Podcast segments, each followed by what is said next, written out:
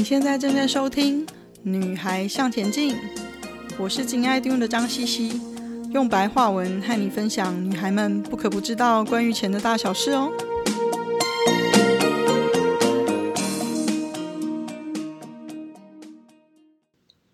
欢迎收听我们的第二十七集，增加自己在职场上的胜出率，不得不思考投资自己的四个面向。终极。我们在上集，温迪和我们分享了他如何用 SWOT analysis 分析了自己在年轻的时候，当时如何了解说自己在职场上的 opportunity 机会跟 threat 威胁，进而对自己做了职业生涯上最好的决定。如果我们回过头来说呢，呃，当你今天做了这样子 SWOT analysis，就是你的危机跟转机的。这个分析之后呢，我们怎么回过头来看，说自己需要具备哪一些基本的技能啊、知识啊，嗯，或者是投资于自己的项目呢？对，就是就跑回到也是算 analysis 啊，就是啊、呃，我们说的 strength and weaknesses，就是优势和和弱势啊，嗯、这个其实也很重要。你首先得了解你自己啊，你自己都不了解，你怎么去了解别人呢？没错，那我觉得我想了一想，就是什么叫做知识和技能啊？其实网上有一个这样子的分析，就是知识呢，就是你自己知道的信息；那技能呢，就是知道怎么去做，而且能够使用的。那其实 HR 部门呢，经常用的是叫做 KSA。KSA 是什么呢？就是 K 是 knowledge，S 呢是 skill，A 是 ability。那么简单来说，就是知识、技能和能力。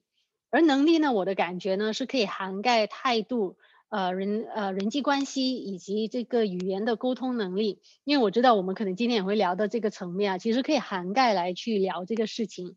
那我们可以混合的去看一下，这个年代呢，其实信息量是大增啊，而且免费的网上信息量呢，更是数不胜数啊。关键是呢，你怎么样把有用的信息变成自己能够应用的一个知识？因为我我我相信你也有同感啊，就是 哇，这么多资料应该怎么办呢？垃圾也不少。对呀、啊，对呀、啊，真的，就是你怎么样去筛选哪些是垃圾，哪些是没有用的？嗯、那有时候你可能那个阶段可能对你来说是垃圾，可能十年后它变成有用的的信息，这很难讲啊。是，所以我觉得首先你不能做没有目标的一个盲学族。所谓盲学者，就是你不要盲目的学习。对，那首先你就得先认清楚你自己的目标是什么，或者你想达到的理想生活是什么。那这这种目这目标呢，其实不用设得太太遥远。嗯你可以以五年作为一个目标。如果你是已经毕业了，你刚刚初入职场，那你做的工作呢，可能都比较琐碎哦。那我记得我刚毕业的时候呢，有半年的时间呢，主要工作就是复印。哦，uh, 对呀、啊，真的假的？真的，就哎呀，你刚刚毕业是就都就是被人欺负的呀，所以你你就复印啊，呃，修订还有整理文件，就是做这事情啊。就你可能那时候，如果你觉得、嗯、啊自己大学毕业特别牛或特别了不起的，人家还真不这么看哦。然后那那时候呢，我就在想，我应该学的是什么？其实我那时候应该学的知识呢？就是可以怎么样可以复印的更好更快，而且可以整理的让其他同事用的更方便。那因此呢，我那时候呢对复印机呢还做了一些研究。慢慢的呢，同事和我的上级呢就知道我做事情的效率还有质量。这也因此让我能够接触到更多不同的工作。而且多年后啊，当我当上主管需要采购复印机的时候。就我说的是那种大型的复印机啊，就几万元美金的那种啊，不是几百 块那种啊。所以我之前学到的知识呢，就变得非常的有用。所以有时候你那段时间你学的，可能不但帮助你当时候能够的做的工作，甚至你学了之后，将来可能还是有用的。没错，对投资现在的工作需求是，其实在同时也是投资你自己未来的机会，因为你可以建立自己的。工作的 reputation，对不对？对对，所以我觉得就是学习的还是要针对，首先你分析你自己是什么职位啊，然后你需要学习怎么样去帮助到你的工作。如果是你已经工作了三四年的打工族的话，那你职场上的目标可能是五年后你希望可以晋升到经理啊，或者是所谓的副总裁啊。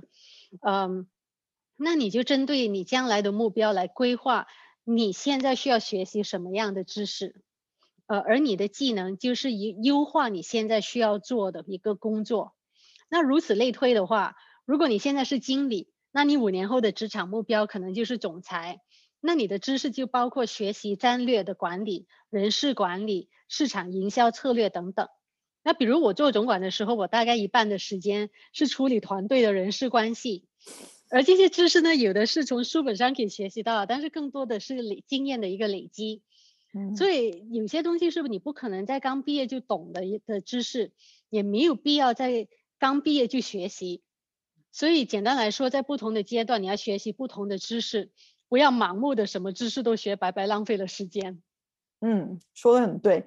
那既然我们两个是 EMBA 同学，我有听众曾经问过我说，呃，如果他们再回头去修一个 EMBA 学位或者是一个 MBA 学位的话，值得吗？呃，这个到最后就是我说的，首先你分析你自己的优势和弱势。如果你本身你的优势已经是有有了很多的。呃，关系，呃，那你可能不需要去做 EMBA 或者 MBA。为什么这么说呢？我记得我们都探讨过啊，就是其实你去读 MBA 最大的帮助是什么呢？可能就是让你的人际关系，就是我们说的那个 network 可以更大。其实他教的很多的东西，在大学里头，甚至在你工作上，你都已经能够学习到。也就是说，你有没有必要花这么多的钱去学习你已经学习到的一些一些呃，我们叫 technical knowledge，就是硬知识吧？应该是，是对。其实回过头来讲，MBA 或是 EMBA，嗯，它其实是一个非常呃概括的一个学位。比如说，我今天如果可能，我的大学是念一个非常技术性的学位，比如说对，呃，finance 或者是。电机系、technology 这些东西，那我可能只专注在我这个领域。那或许 MBA 对你来说就是一个呃，可以很快拓展你对 business management。因为 business management 有不同的方方向，所以原则上 MBA 是一个比较概括的学位，就是它让你知道每一个领域你该知道的一些基本而已。对。你说的非常的对啊，就是说，如果你是技术性的，你想你已经升到管理层的话，你要知道管理的一些策略是怎么样去做，人事的管管理又是应该怎么去做的话，那可能 MBA 是能够帮得上忙。但如果你本身已经是在这个层面，你已经有了这些知识的话，那你你就得看了，MBA 是你所选的 MBA 能不能够帮你拓展到你的人际关系。因为你再去学习这些知识就浪费时间了吧？就我说的刚才没有错，而且现在 MBA 跟 EMBA 都非常的贵呢。对呀，而且太多的选择，有些可能有时候你的呃雇主或者公司也不一定说特别会欣赏你，就是因为你读了 MBA。所以我觉得还是要慢自己去衡量，在你现在的职位和五年后你想达到的目标，读 MBA 是否真的是有用？没有错。那除了我们刚刚谈到硬实力，就是知识跟技能之外呢，如果我们回过头来谈谈软实力，比如说呃态度，就是你对工作的态度，你对事业的态度，你对职场的态度呢？